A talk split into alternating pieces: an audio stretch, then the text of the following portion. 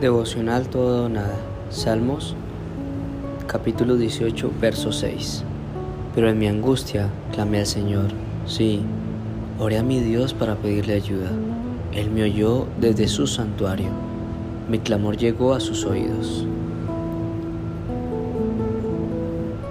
Si en medio de la angustia Dios te responde, te provee y te respalda, ahora imagínate lo que puede llegar a ser cuando tú sientas confianza y dependencia absoluta de Él.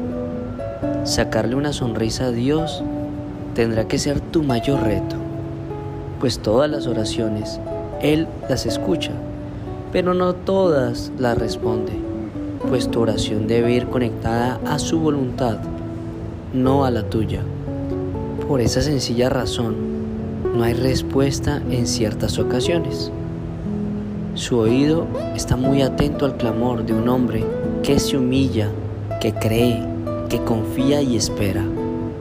Pide hoy por un corazón limpio que permita llevar una oración llena de amor y no de solicitudes ligeras al cielo.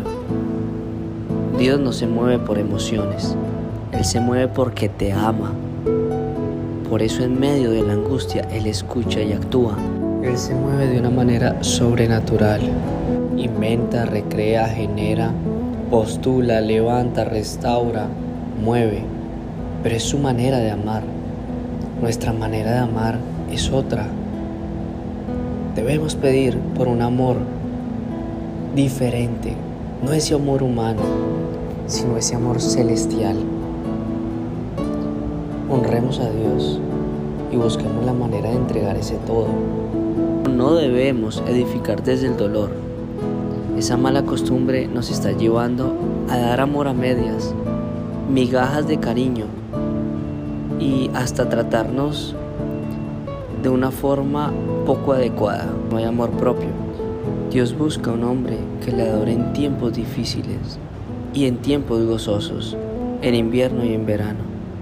Como es de costumbre, dejaré sembrado algo en tu corazón. Que una oración sencilla pueda ser más que mil palabras. Solo necesitas conectarla con la voluntad del Padre y no con la tuya.